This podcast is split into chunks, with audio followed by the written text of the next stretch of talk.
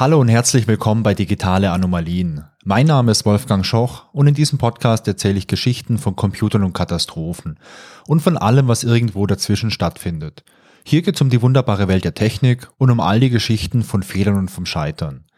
In der heutigen Folge Nummer 21 geht es um eine Software mit Placebo-Effekt. Die heutige Geschichte, die spielt 1995. Damals war Speicher noch richtig teuer. Und zwar sowohl Festplattenspeicher als auch Arbeitsspeicher. Arbeitsspeicher, den kennt ihr vielleicht als RAM oder als RAM. RAM, das steht für Random Access Memory. Das ist der Speicher in eurem Computer, der nur zur Laufzeit benutzt werden kann, sprich der ist flüchtig, das heißt, wenn der Strom abgeschalten wird, dann wird doch alles verloren, was in dem Speicher drinsteckt. Der große Vorteil vom Arbeitsspeicher ist aber, dass der super schnell ist.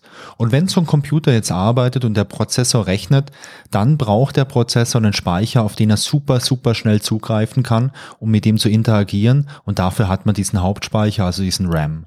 In eurem heutigen Rechner, da stecken wahrscheinlich 4 GB RAM drin oder 8 oder 16. In meinem Rechner, mit dem ich jetzt gerade aufnehme, der ist von 2013, das ist ein alter iMac und da stecken 24 GB RAM drin.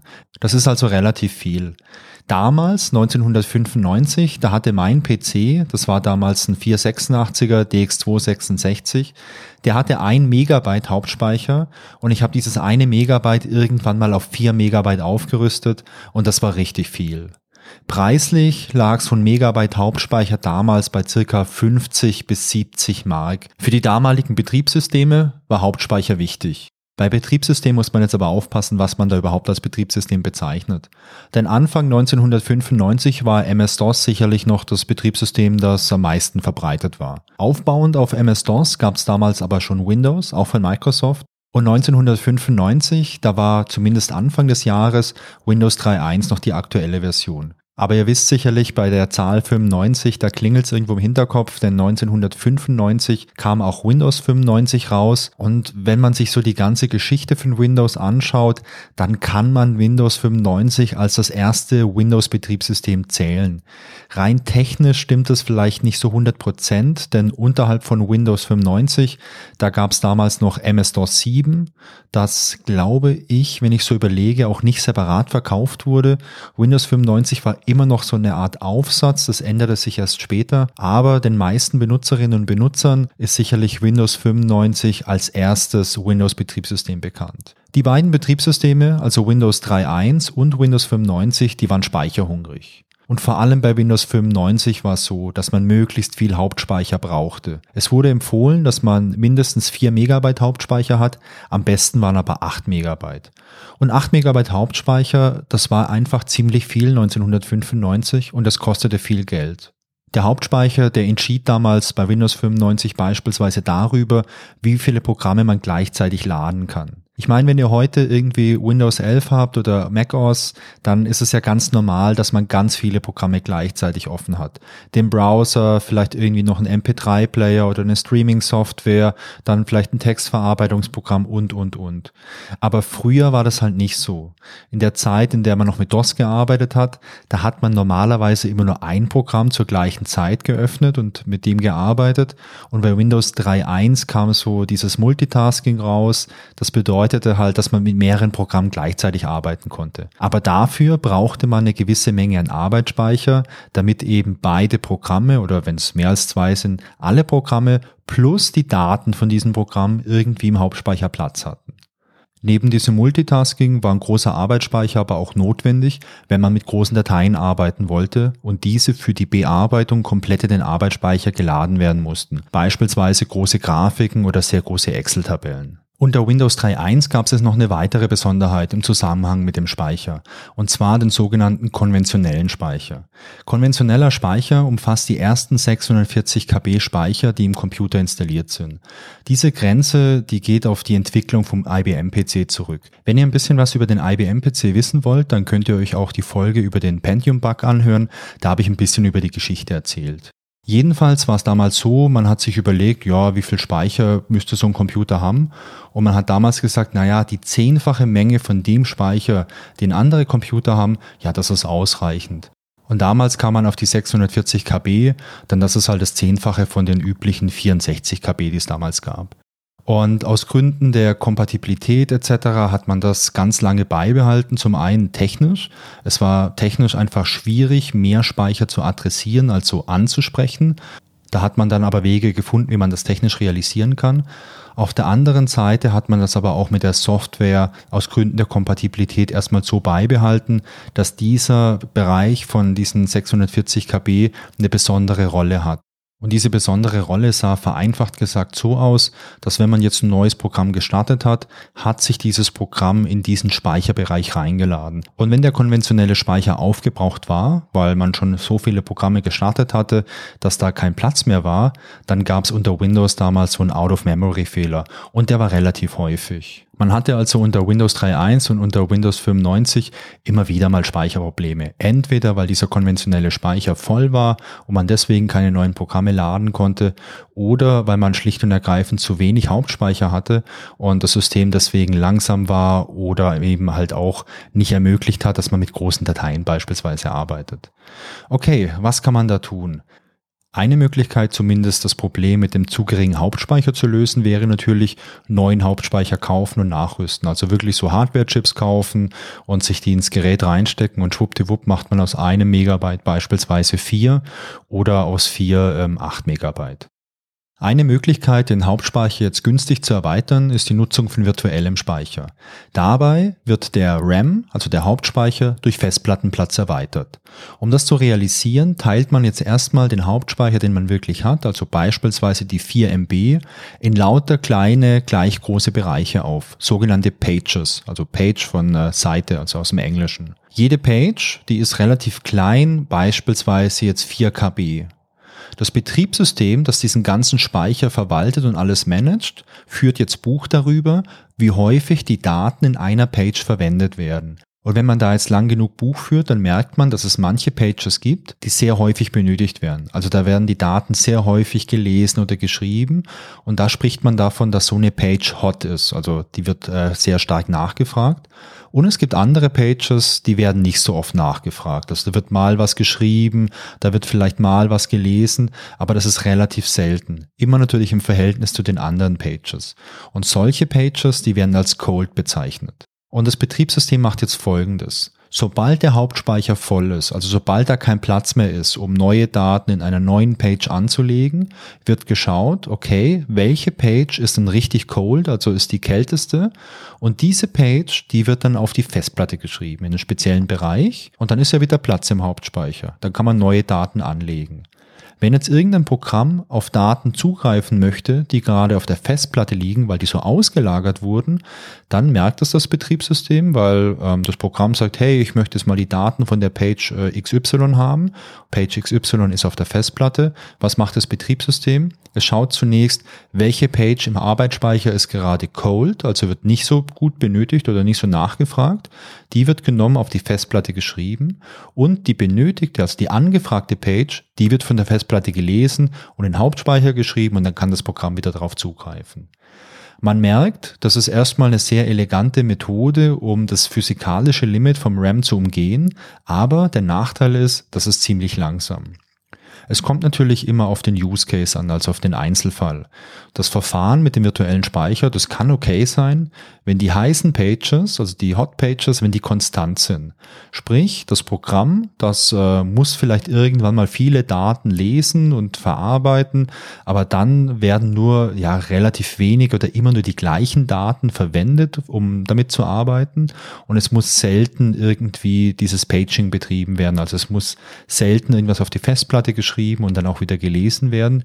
Dann kann so ein virtueller Speicher okay sein, um ja dieses physikalische Limit vom RAM zu umgehen.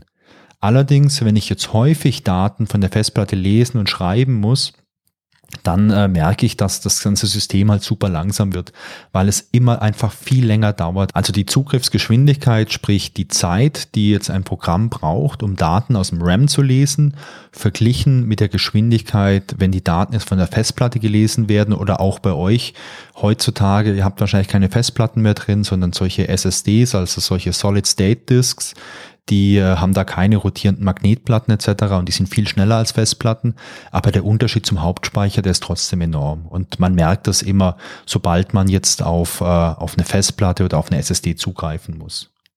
Dieses Verfahren mit dem virtuellen Speicher, das heißt bei Windows heißt es Paging, ähm, das gibt's aber auch in anderen Betriebssystemen. Also man spricht dann teilweise auch von Swapping, ähm, unterm Strich ist es aber das gleiche.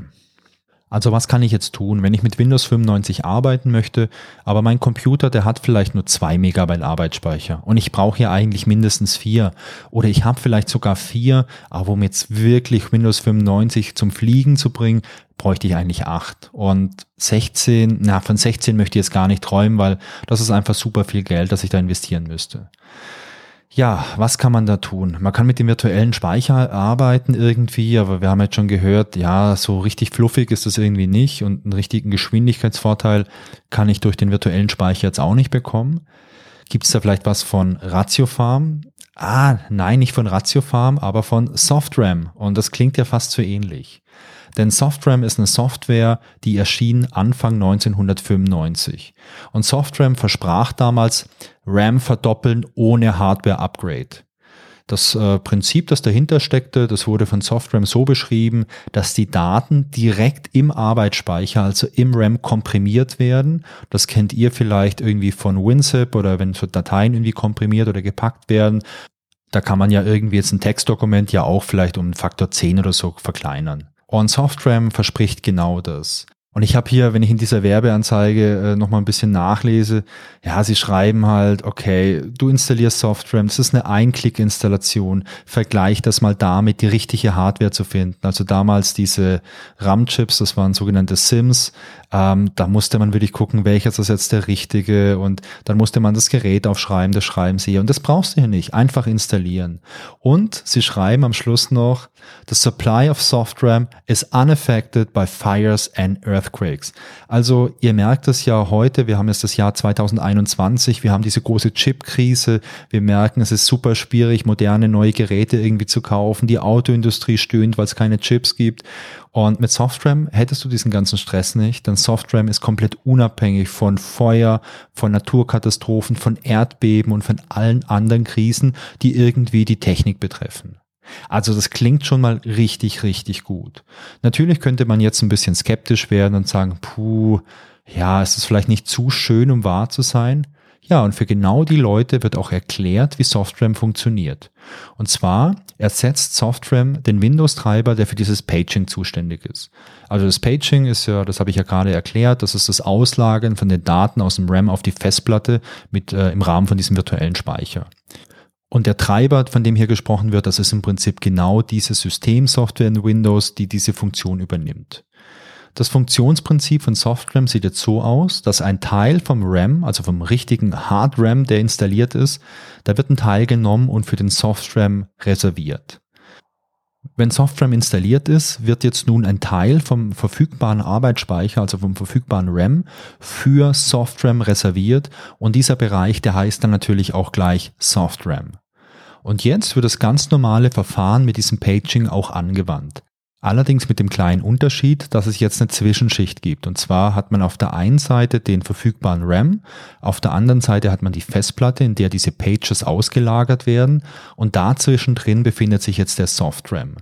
Wenn jetzt also im Arbeitsspeicher kein Platz mehr ist und eine Page ausgelagert werden muss, also das Betriebssystem schaut wieder, hey, was ist die, äh, die kälteste Page, die möchte ich jetzt ausladen, diese Page wird genommen, und diesem Windows-Treiber gegeben, der für das Paging zuständig ist. Und dieser Treiber, der stammt jetzt aber von SoftRAM. Der Treiber nimmt darauf diese Cold Page und schreibt die jetzt nicht direkt auf die Festplatte, sondern er schreibt sie in das SoftRAM. Und dafür wird die Page komprimiert. Es gibt hier einen Algorithmus, der die Daten analysiert und dann herausfindet, was ist das beste Kompressionsverfahren, um diese Daten möglichst klein zu machen. Das heißt, diese Daten werden dann verkleinert und die verkleinerten Daten, die werden dann aber nicht auf die Festplatte geschrieben, sondern die verbleiben im Arbeitsspeicher, aber in einer anderen, ja, in einer anderen Ecke im Prinzip, so dass man das ein bisschen auseinanderhalten kann. Und deswegen ist zwar dieses Soft RAM ein bisschen langsamer als der richtige RAM, denn man muss die Daten ja immer komprimieren und wenn man darauf zugreifen möchte, müssen die wieder dekomprimiert werden, also das kostet schon ein bisschen Zeit. Verglichen mit den Zeiten, die man aber jetzt für den Zugriff auf die Festplatte braucht, ist Soft RAM immer noch viel, viel schneller. Das ist im Prinzip wie so eine Art, ja, so eine Art Caching, das jetzt zwischen Festplatte und Hauptspeicher liegt und dadurch, dass Softram die Daten halt mit diesem äh, optimalen Kompressionsalgorithmus so stark verkleinern kann, passen in diesen reservierten Bereich von Softram viel mehr Pages rein, als im normalen RAM drin sind. Und wenn man das mal so unterm Strich dann betrachtet und mal durchrechnet, verdoppelt sich dann im Prinzip der Hauptspeicher, der zur Verfügung steht. Der wird ein ganz kleines bisschen langsamer, aber ja, im Alltag sollte man das gar nicht so stark merken. Außerdem nutzte Softram noch ein paar Tricks, um unter Windows 3.1 mehr konventionellen Speicher freizuräumen. Ähm, das waren übrigens jetzt keine Spezialtricks, sondern solche, es gab damals viele Tools, die solche Dinge gemacht haben. Es gab damals, wenn ich mich noch recht zurückerinnere, auch unter DOS eine Software, die hieß, glaube ich, MemMaker. Ähm, die hat auch geholfen, manche, ja, so CD-Treiber, also Treiber in dem Zusammenhang, das ist die Software, die man benötigt, um vielleicht ähm, jetzt so dieses Paging durchzuführen oder um vielleicht auch ein CD-Laufwerk anzusprechen. Also so, so eine Art Software, ähm, die nennt man Treiber. Und ähm, es gab unter DOS damals auch schon so Tricks, wie man solche Treiber in diesen höheren Speicherbereich laden konnte, also den erweiterten Speicher, damit eben dieser konventionelle Speicher, der so kostbar war, frei blieb. Wer früher viel gespielt hat, der erinnert sich auch noch daran, ähm, dass es manchmal halt brutal war, weil so ein Spiel brauchte manchmal irgendwie 630 KB freien konventionellen Speicher und äh, man hatte dann irgendwie nur 625 KB frei und hat wirklich Stunden investiert investiert, um das System so zu frisieren und so zu tun, dass man vielleicht nochmal 5 KB extra hatte. Also da kann ich mich noch gut dran erinnern. Auf jeden Fall solche Tools gab schon, aber SoftRAM für Windows 3.1 hat das im Prinzip mitgemacht und hat zum einen hier mit ein paar Tricks geholfen, diesen konventionellen Speicher freizuräumen. Und zum anderen hat äh, SoftRAM eben durch die Kernfunktionalität geholfen, den Arbeitsspeicher zu verdoppeln. SoftRAM für Windows 3.1 erschien im Mai 1995 und verkaufte sich direkt 10.000 Mal. Das kostete damals in den USA 79 Dollar und in Deutschland stabile 170 D-Mark. Im August 1995 erscheint dann Windows 95 und zeitgleich erscheint auch SoftRAM 95.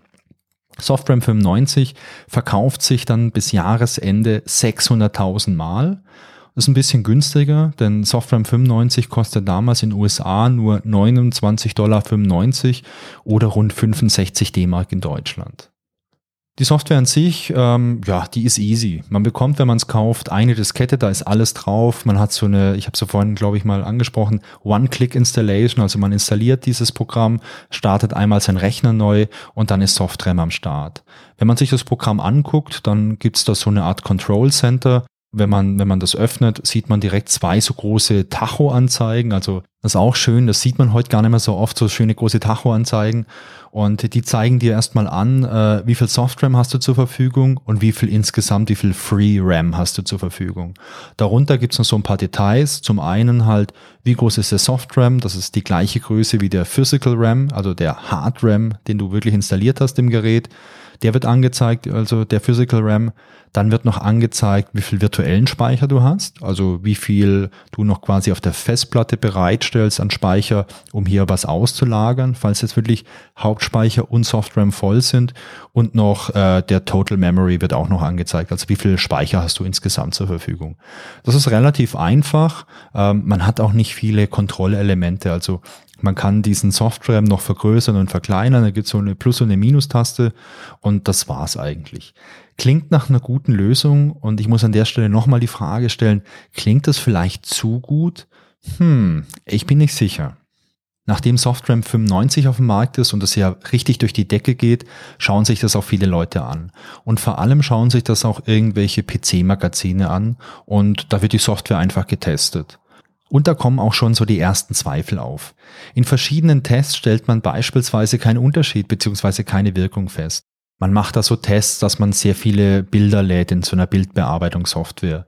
Oder dass man immer größer werdende Excel-Tabellen lädt und schaut, wie verhält sich das System mit Softram und ohne Softram. Und man, man merkt keinen Unterschied. Die CT, also das deutsche CT-Magazin aus dem Heise Verlag, testet dann auch Softram 95 intensiv. Und in dem Test kommt man zu dem Schluss, Softram ist eine Placebo-Software. Das ist sogar so stark, dass der deutsche Distributor von Softram klagt. Am 27. Oktober gibt es dann eine Eilverhandlung vor der Pressekammer des Landgerichts Hamburg. Und ich zitiere da mal ein paar Zeilen aus dem Artikel aus dem CT-Magazin. Unter anderem steht da, der Firmensprecher behauptet unter anderem, es sei unzulässig, von einer Speicherverdopplung eine bessere PC-Performance unter Windows zu erwarten und Tests mit diesem Schwerpunkt anzustellen. Es sei vielmehr mit einer Verlangsamung durch Software zu rechnen, weil der PC ja ein zusätzliches Programm ausführen müsse. Ähm, dem Gericht äh, erscheint es plausibel und es verfügt das CT die Überschrift Placebo-Software Fragezeichen im Zusammenhang mit den abgedruckten Performance-Ergebnissen nicht mehr wiederholen darf. Die CT könnte natürlich jetzt einfach aufgeben und sagen, na ja, da haben wir jetzt vielleicht ein bisschen, ja, übers Ziel hinausgeschossen oder wir waren vielleicht ein bisschen zu frech. Aber was macht die CT? Die testet noch ausführlicher und legt kurz darauf einen neuen Artikel nach. Für diesen Artikel wird Softram komplett disassembliert. Disassembliert bedeutet, wenn ich eine Software kaufe, dann habe ich unter Windows beispielsweise so eine Exe-Datei und da ist ja mehr oder weniger so Maschinencode drin. Wenn man sich so eine Exe-Datei mit einer Textverarbeitung oder mit einem Texteditor anschaut, dann sind da nur irgendwelche wirren Zeichen, die äh, für einen Menschen jetzt nicht wirklich lesbar sind. Ähm, und mit einer Disassemblierung schafft man es jetzt aus so einer Datei, aus so einem Kompilat wieder ein Programm zu machen, das man lesen kann. In dem Fall ein Assembler-Programm. Für einen Laien ist das auch nicht wirklich lesbar, aber wenn man sich damit auskennt, kann man dadurch die ja, Struktur des Programms nachvollziehen, kann man nachvollziehen, wie ist die Wirkweise, was macht das Programm eigentlich. Und genau das macht die CT. Und äh, man stellt dann fest, oh, Kompressionstechnologie, die ja eigentlich so das Kernstück von Software sein sollte, die befindet sich gar nicht da. Es ist also nicht nachweisbar, dass hier irgendwas mit Kompression gemacht wird. Der Hersteller, der räumt daraufhin ein, dass es wohl Probleme unter Windows 95 gibt und dass aber kostenlose Updates erscheinen sollen, mit denen diese ganzen Probleme behoben werden sollen. Außerdem räumt nach diesem Test die Softline GmbH, das ist dieser deutsche Distributor ein, dass Software 95 gewisse Probleme unter Windows 95 hat. Und es passieren dann auch noch ein paar andere Dinge im Nachgang zu dem Test. Also es wird beispielsweise äh, von Synchronis, also das ist übrigens der Hersteller Synchronis von dieser Software, ähm, die sagen dann, okay, also es gibt diese kostenlosen Updates irgendwann im Dezember, aber es gibt zusätzlich auch noch eine Geld-Zurück-Garantie für unsere Kunden, die gar nicht warten möchten. Und 14 Tage später heißt es, Synchronis möchte das Programm gar nicht mehr weiter für Windows 95 anbieten und es vom Markt zurückziehen. Allerdings, der Hersteller und auch der Distributor bleiben dabei. Unter Windows 3.1 funktioniert Softrem genauso wie versprochen. Ende 1995 beginnt dann die Federal Trade Commission, also die FTC, eine Untersuchung.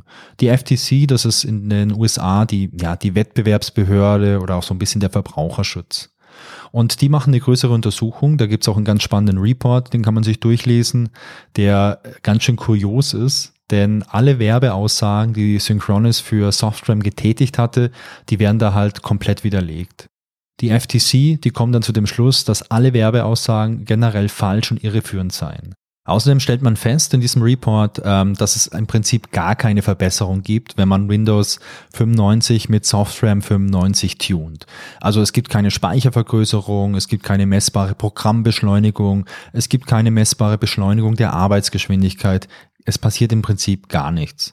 Und schon während der Untersuchung führt der Hersteller Synchronis einen Produktrückruf für SoftRAM und für SoftRAM 95 durch.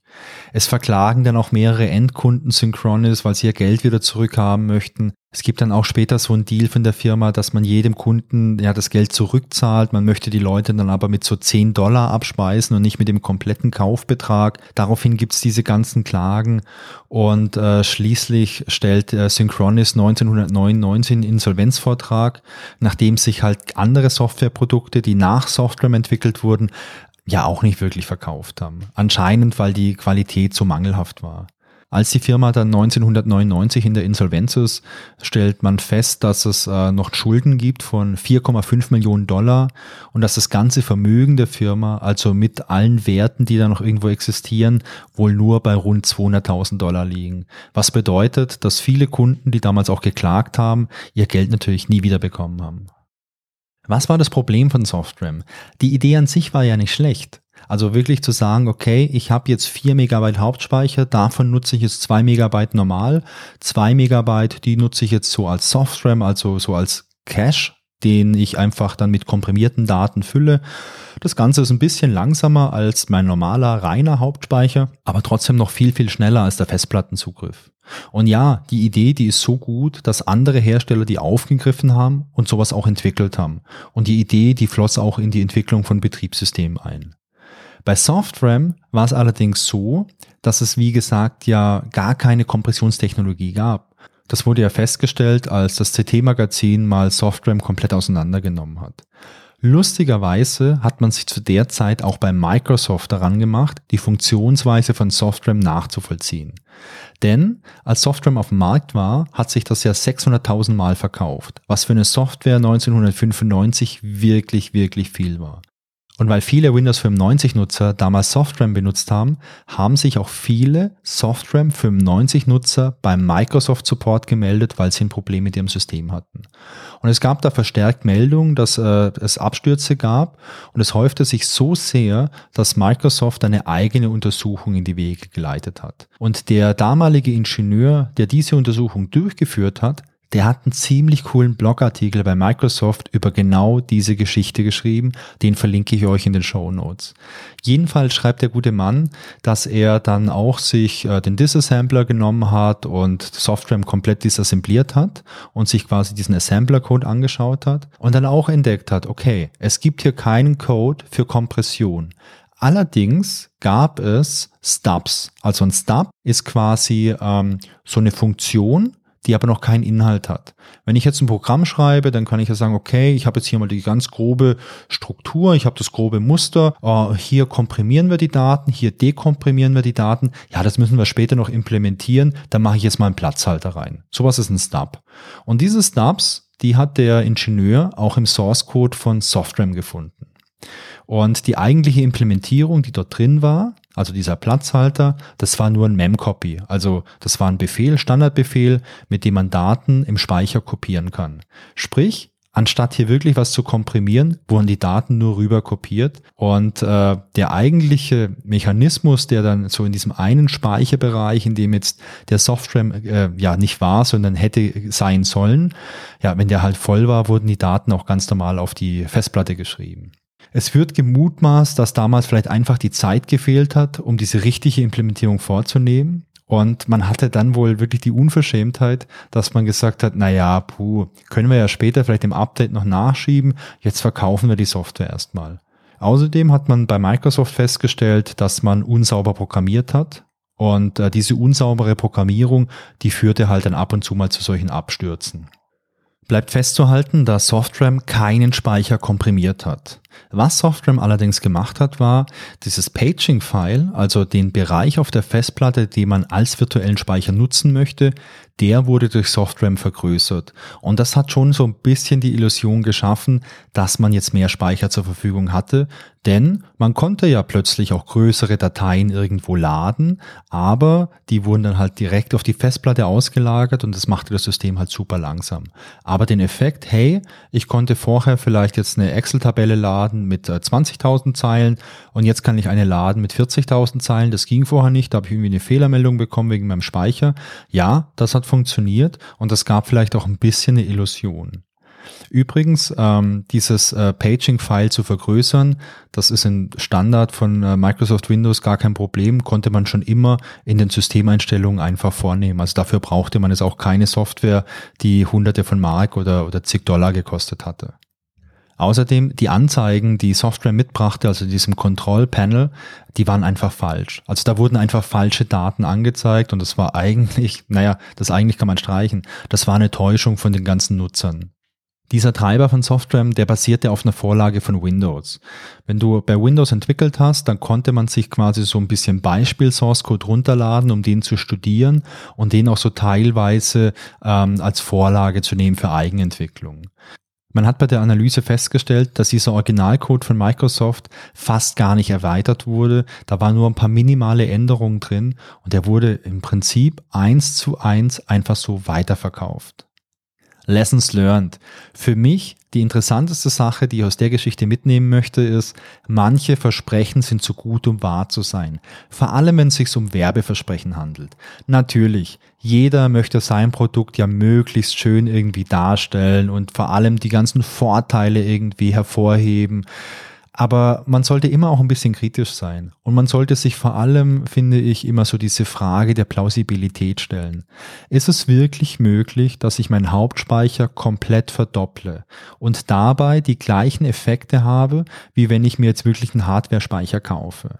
Wenn das wirklich möglich ist, warum macht das nicht jeder? Wenn das wirklich möglich ist, warum macht das dann nicht Windows automatisch? Wenn bei Windows hinten eine Firma steht, die riesen, riesengroß ist. Und äh, Microsoft hätte ja äh, den größten Nutzen davon, wenn sie sagen könnten, hey, wir verkaufen unser neues Betriebssystem Windows 95 ja, normalerweise bräuchte man 8 Megabyte RAM irgendwie dafür, aber hey, wir haben die coole Technologie irgendwie integriert und ähm, ja, es reichen noch 4 Megabyte, weil wir halt das Mega-Performance-Wunder sind. Das wäre für Microsoft doch super, denn dadurch könnten sie ihre Software auch den ganzen Leuten verkaufen, die vielleicht noch irgendwelche alten Computer haben. Ein weiterer spannender Punkt in der Geschichte ist, auf der Verpackung von äh, SoftRAM, da war ein kleines Logo drauf und zwar dieses Designed for Windows 95 Logo. Solche Designed for XY Logos, die gibt's aus vielen Bereichen, ähm, beispielsweise wenn man sich irgendwelche Zubehörprodukte für ein iPhone kauft. Da ist ganz oft auch irgendwie so ein Logo drauf und da steht dann Designed for Apple iPhone oder so und das suggeriert dir, hey, dieses Teil, das ist halt wirklich genau das richtige Zubehör, das ist perfekt abgestimmt auf mein Gerät etc. Und dieses Logo, das da drauf war, das täuschte halt auch so eine Empfehlung irgendwie vor viele Leute, die sich das gekauft haben und dieses Logo gesehen haben, die haben sich dann halt auch vielleicht gedacht, okay, also das ist quasi ja von Microsoft empfohlen, das ist was Gutes. Ähm, das klingt vielleicht äh, zu gut, um wahr zu sein, aber mit offiziellem Windows 95 Logo drauf oder Designed for Windows 95 Logo, ähm, ja, dann muss es gut sein. Und auch hier ist für mich so die Lessons learned, ja, so Siegel und Zertifikate, die täuschen vielleicht auch gerne eine falsche Sicherheit vor. Und es lohnt sich auch hier mal zu überlegen, was ist das überhaupt für ein Zertifikat? Wer stellt das aus? Und was sagt mir dieses Siegel oder Zertifikat denn eigentlich? Denn bei dem Punkt Design for Windows 95, da gehe ich gleich nochmal drauf ein, dass das eigentlich was komplett anderes ausgesagt hat. Ich habe noch ein bisschen Trivia. SoftRAM 95 galt damals als eins der meistverkauften Computerprogramme aller Zeiten. Das Programm stand zu seiner Hochzeit wochenlang auf Platz 9 der ewigen Software-Bestsellerliste in den USA. Der Geschäftsführer von Synchronis, der wurde damals im Jahr 1995 am 19. Oktober durch den Software Council of Southern California zum Unternehmer des Jahres gekürt.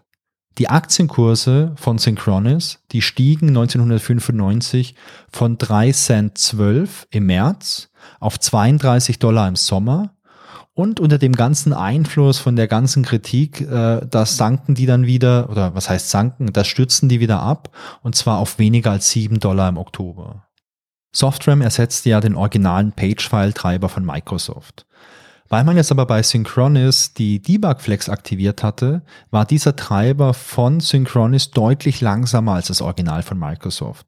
Die Installation von SoftRAM hat das System also nicht nur nicht schneller gemacht, sondern auch langsamer, weil dieser Treiber langsamer war. Ganz kurz vielleicht noch so ein kleiner Abriss zum Thema Debug und was ist ein Debug-Flag.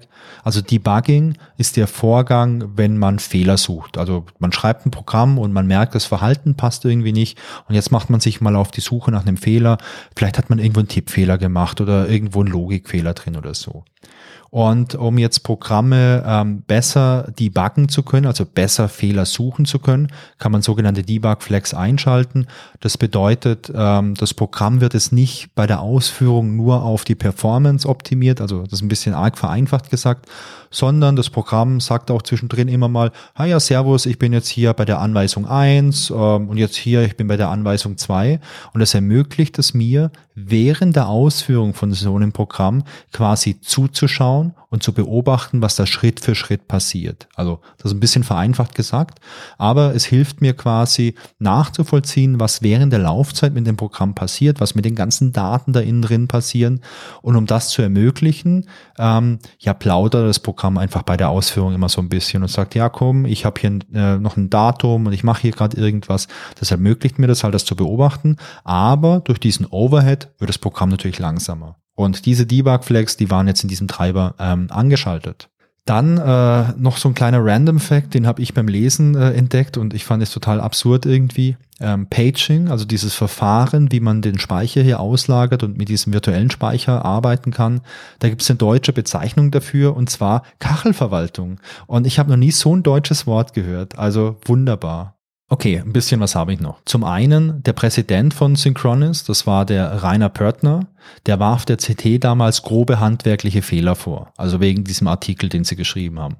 Und er sagte dann auch, ja, offensichtlich wird ihm als Deutscher nur sein Geschäftserfolg nicht, äh, nicht gegönnt hier in den USA. Er sagte dann aber auch, dass er auf weitere rechtliche Auseinandersetzungen verzichten möchte, da man vor einem Gericht so technische Debatten überhaupt nicht führen kann. Hm, ja, entweder das oder weil der gute Herr Pörtner vielleicht auch so im Hinterkopf hatte, dass das Gericht vielleicht auch herausfinden könnte, genauso wie die FTC, dass da eigentlich äh, ja gar nichts dahinter ist, also bei seiner Software. Und uh, last but not least, ich hatte ja diesen Designed for Windows 95 Sticker erwähnt, also dieses Logo, das auf der Verpackung prangte. Und dazu hat übrigens der Ingenieur, der bei Microsoft damals Software analysiert hat, auch einen kleinen Artikel geschrieben. Und er sagt, naja, warum war dieser Sticker oder warum war dieses Logo drauf? Ja, das ist einfach, weil es eben für Windows 95 designt war. Und die Richtlinie für dieses Logo, die sagten halt, dass man verschiedene, ja, sich an verschiedenen Guidelines orientieren muss. Beispielsweise, man muss diesen Standarddialog für das Öffnen von der Datei verwenden und man muss das Programm in dieses, äh, in diesen Programmeordner installieren und so weiter und so fort. Also man muss so gestalterisch und auch was so die ganzen Konventionen bei Windows 95 anging, da musste man sich dran halten. Aber es wurde natürlich nicht äh, überprüft, ob die Software genau das macht, was sie halt auch behauptet.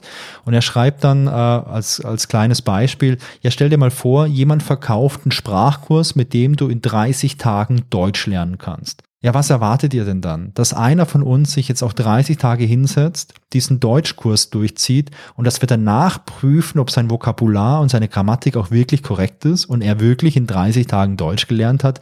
Nee, das können wir gar nicht. Und deswegen äh, war es auch okay, dass dieses Design vor Windows 95 Logo da drauf war. Denn Softram hat sich einfach an die ganzen Design Guidelines gehalten. Über SoftRAM könnte man noch viel mehr erzählen. Wenn euch das Thema interessiert, dann schaut euch doch mal die Quellen an, die ich euch in den Show Notes verlinke. Zum einen die Artikel aus dem CT-Magazin, die kann man kostenlos auf heise.de lesen. Dann verlinke ich euch auch noch den Artikel von dem Ingenieur von Microsoft, der damals die Sache untersucht hat und da wirklich einen echt coolen Blogartikel drüber geschrieben hat. Und natürlich den FTC-Bericht, äh, der sich dann damals diesen ganzen Werbeaussagen angenommen hat und die wirklich alle widerlegt hat. Fand ich auch echt sehr amüsant zu lesen. So, das war's schon wieder für heute. Das war die 21. Folge von den digitalen Anomalien. Ich hoffe, es hat euch wieder Spaß gemacht. Die nächste Folge, die erscheint wieder in zwei Wochen und ich freue mich natürlich, wenn ihr wieder mit dabei seid. Genauso freue ich mich natürlich aber auch über Feedback sehr gerne per E-Mail an feedback at digitaleanomalien.de oder als Kommentar zur Folge auf dem Blog auf digitaleanomalien.de. Und wenn ihr Lust habt, dann folgt mir doch auf Instagram unter digitaleanomalien oder auf Twitter unter @danomalien. Ach ja, und falls ihr mir noch eine Bewertung bei Apple Podcasts oder sonst irgendwo geben wollt, wäre es natürlich auch cool. So, und ganz zum Schluss habe ich noch ein bisschen Werbung. Aber keine Angst, ich möchte euch nichts verkaufen, sondern es gibt nur Werbung in eigener Sache. Ich habe nämlich noch einen anderen Podcast und zwar Grobe Pixel. Da rede ich mit meinem Kumpel Chrissy einmal im Monat über alte Computerspiele. Wir spielen nämlich momentan regelmäßig alte Adventures nochmal durch, die wir früher so in den 90ern mal gespielt haben und nachdem wir die gespielt haben, unterhalten wir uns drüber. Wenn euch das gefällt, dann hört doch mal rein auf Grobe Pixel, den verlinke ich euch auch. So, und wenn euch vielleicht Gespräche zum Thema Technik und zum Thema Digitales und äh, Kultur in der digitalen Welt interessieren, dann hört doch vielleicht mal bei Digital Future rein. Das ist ein Podcast, der bei meinem Arbeitgeber erscheint und der ist ganz neu, den haben wir jetzt angefangen und da habe ich das Vergnügen, mich zweimal im Monat mit meinen Kolleginnen und Kollegen zu unterhalten. Vielleicht gefällt euch das. Wenn ja, dann hört gern mal rein. Den verlinke ich euch auch. So, das war's jetzt aber für heute. Bleibt gesund und tschüss bis zum nächsten Mal.